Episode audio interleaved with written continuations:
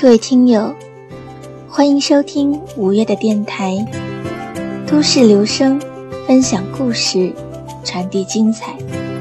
五月将以每期一则短故事或短寓言的形式，与你分享职场生活或者都市生活中的一些精彩的片段。希望能让收听节目的你，在听故事、听好文章的同时，也能有所收获。假如你身边也有发生一些有趣的经历，或者是特别的故事，也欢迎你以私信或者留言的方式与五月分享。年关将近了，大家最关心的两个问题就变成了年终奖与跳槽。很多公司的年终奖。都是在年后才开始发放，所以有跳槽意愿的朋友们，难免会因此而踌躇。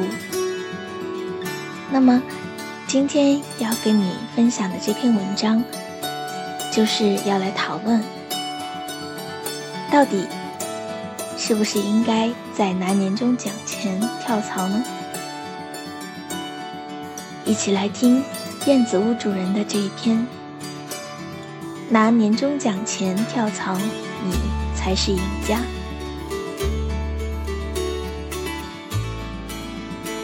连着接到两个猎头的电话，因为不是感兴趣的职位，也没放在心上。跟小友说起这事儿，问如果眼前有个好职位，他跳不跳？他轻蔑一笑。还真把我当成视钱财如粪土的弱智群体了！都快年底了，谁跳啊？肯定年后再说喽。我又问：“那为啥现在猎头这么活跃？”他机智的回答：“难道是老板心疼年终奖，所以派他们来挖坑？”哈哈一笑之后，我正言以告：“就因为大多数人跟你一样死盯着年终奖。”所以让少数人捡了便宜。每到春节前两个月，就有一种叫做“过完年再说”这种拖延症。最先被感染的人群就是那些想跳槽可还没跳成的家伙。于是，无论再怎么把公司当成火坑，他们都开始夹着尾巴做人，心里想着千万不要露出跳槽的念头。免得年终奖拿少了，或者领完年终奖再辞职，才不会亏大。而公司方面却不能为了等过年而空转两个月，该上马的项目还是得上，该招的人还是得招。有些企业根据经验预见到年后的离职潮，所以提前释放出职缺。有些行业的旺季正是春节，现在不招人更待何时呢？因此，一整年里，这是人才供需最失衡的一段时期，所以才要猎头大显身手。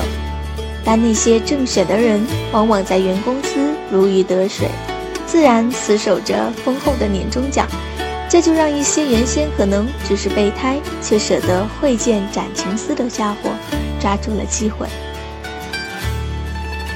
我那在银行前途似锦的老同学 T。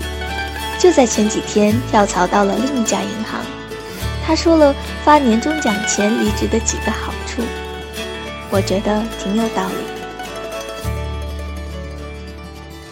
有机会谈到更高的薪水，年前谈妥，年后到岗，当然两全其美。但如果不行，那我舍弃了六位数的年终奖赶来报道，完全有理由提出补偿条件。事实证明，人心都是肉长的，所以。原来谈的月薪基础上又多了百分之三，从长远来看，增加的收入肯定超过那笔年终奖。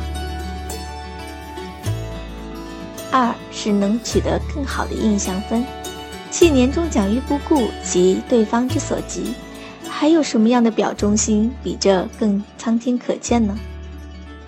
三，给旧东家留一份情谊，对曾经培养自己的老板上级来说。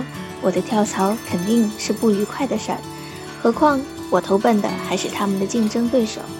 虽说年终奖是老板每月从你身上剪的羊毛织的羊毛衫，但领了年终奖再跳，那是怨上加怨；不领年终奖就跳，留下的是美丽的传说。而时间的价值远比年终奖宝贵。如果职场生涯以三十年计算，不过三百六十个月；如果再去掉周末和长假，差不多就只有二百四十个月。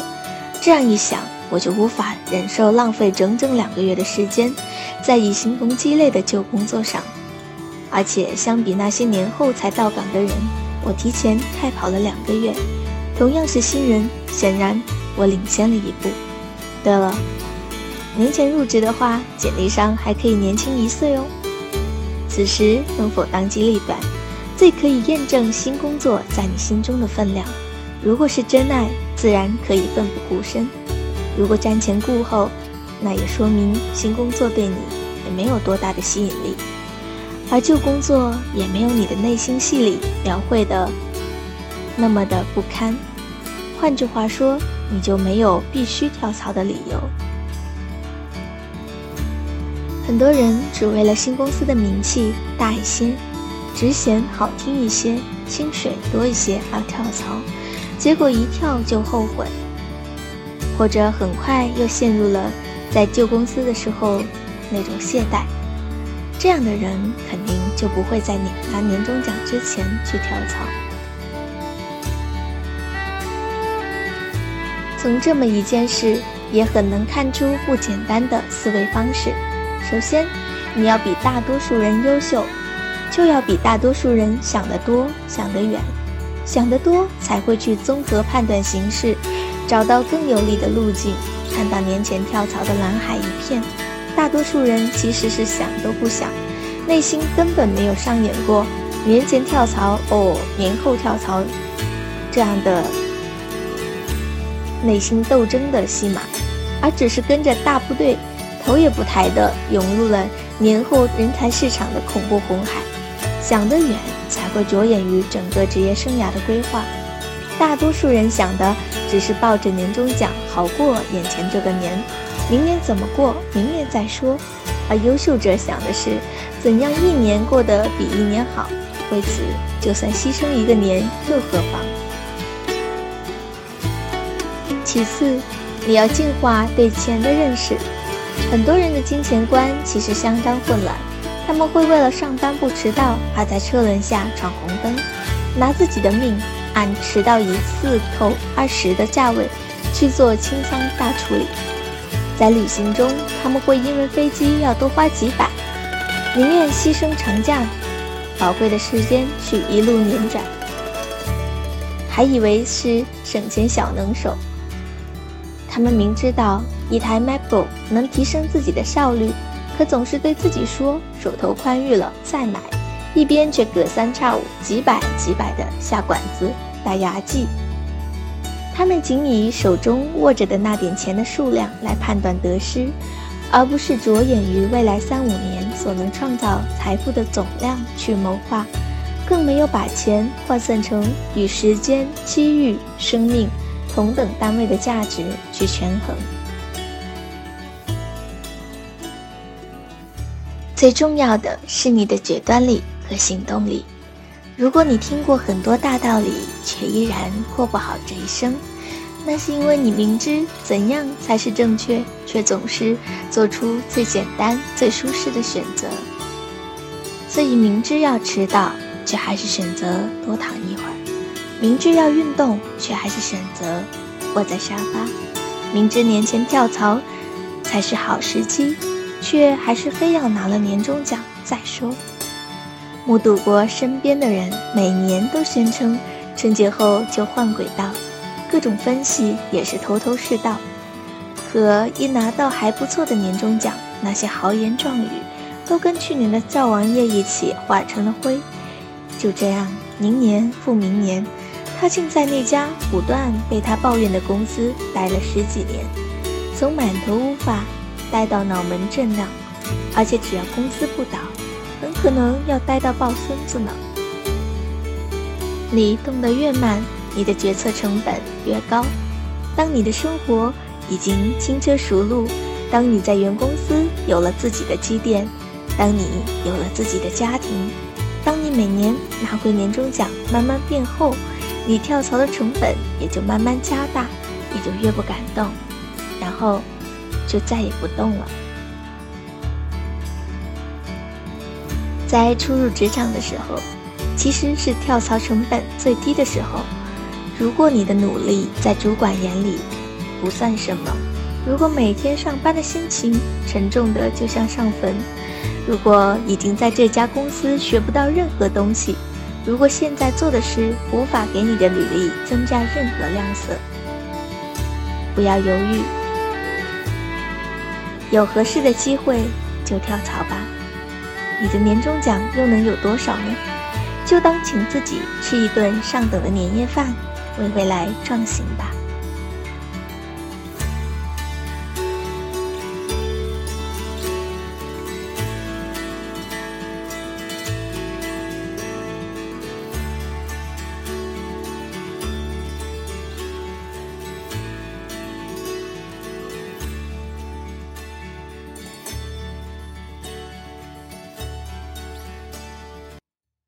好了，这期节目就到这儿。假如收听节目的你想与五月分享一些心得体会，欢迎你以留言或者私信的方式与我交流。五月在这里与你一起分享故事，传递精彩。下一期。